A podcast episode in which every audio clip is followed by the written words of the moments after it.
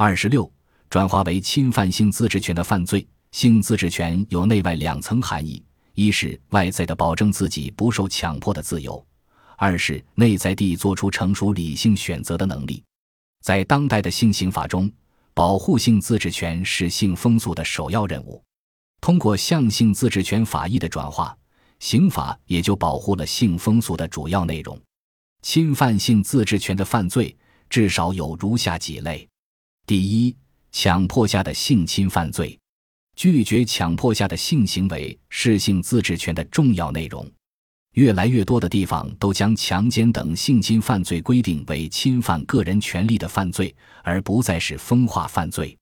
如法国一九九四年刑法典将强奸罪规定为伤害人之身体或精神罪，意大利一九九六年的刑法修正案也将性侵犯罪纳入侵犯人身罪的范畴。还有些国家为了避免强奸。猥亵这些词语本身暗含的风化之意，在罪名上也尽可能的使用比较中性的术语，如强制性交罪、性攻击罪、性接触罪等等。第二，剥削未成年人及心神好弱者性利益的犯罪。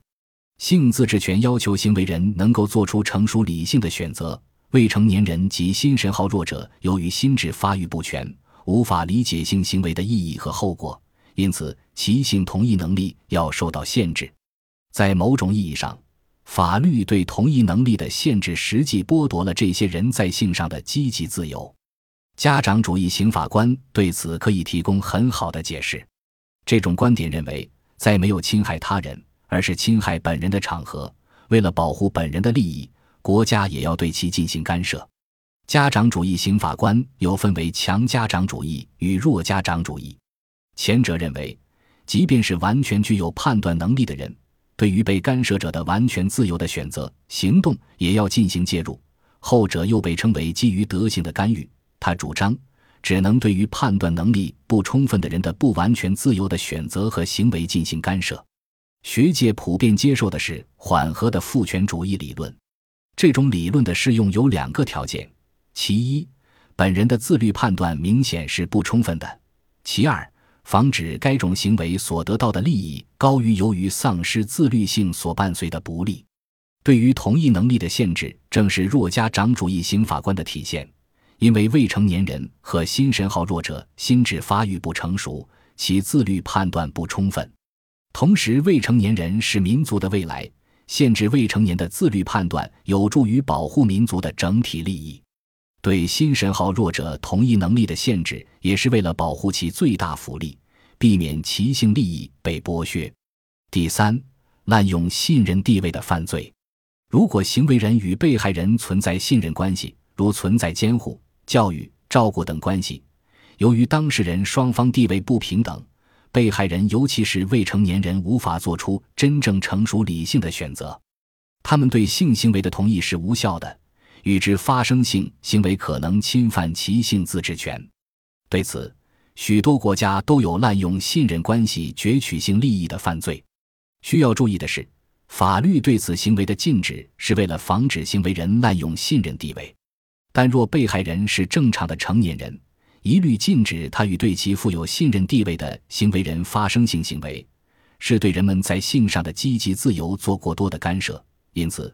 世界各国通常都把此类犯罪的被害人限定为未成年人，当然，这里的未成年人并不限于未达一般性同意年龄的人。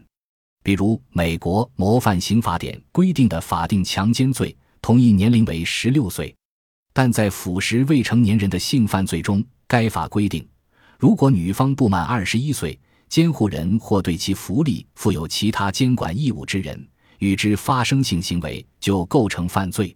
德国刑法第一百七十四条规定，与被保护人发生性行为构成犯罪。滥用基于抚养、教育、监护、雇佣或工作关系形成的依赖地位，与未满十八岁的人发生性行为，或者与自己的未满十八岁的亲生子女或养子女发生性行为，处五年以下自由刑或罚金。根据该国刑法第一百七十六条对法定性侵犯的规定。性同意年龄为十四岁。二零二零年四月，媒体曝光某上市公司高管持续性侵十四岁养女的消息。引发舆论强烈关注。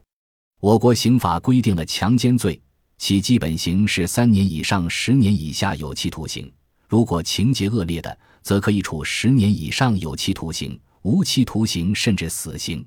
虽然当时刑法中只规定了不满十四岁的幼女没有性同意能力，无论幼女是否同意，与其发生性关系都构成强奸。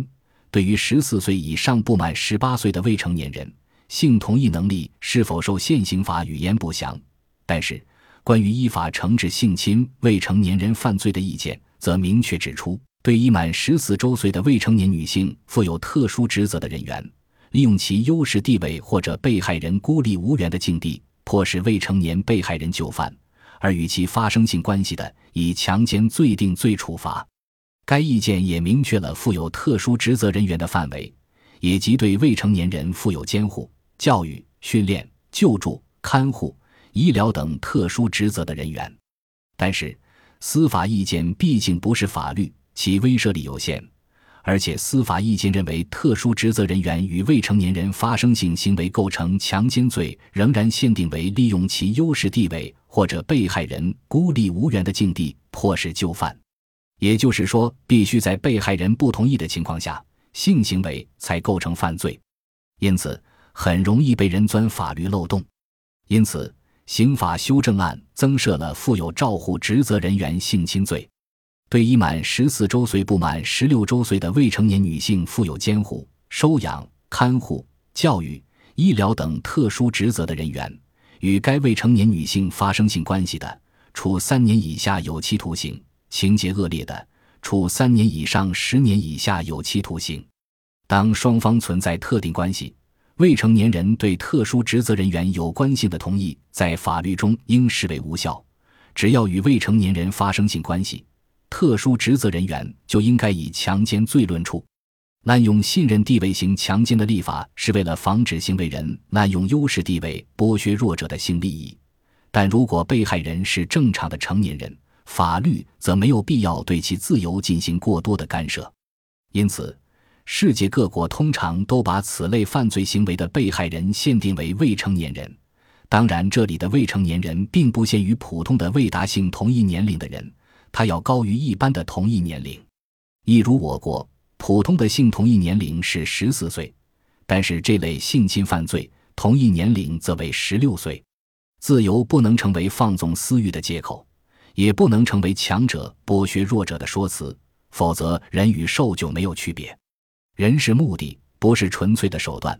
在任何时候，避免人的物化，重申对人的尊重，都是法律要极力倡导的价值。本集播放完毕，感谢您的收听，喜欢请订阅加关注，主页有更多精彩内容。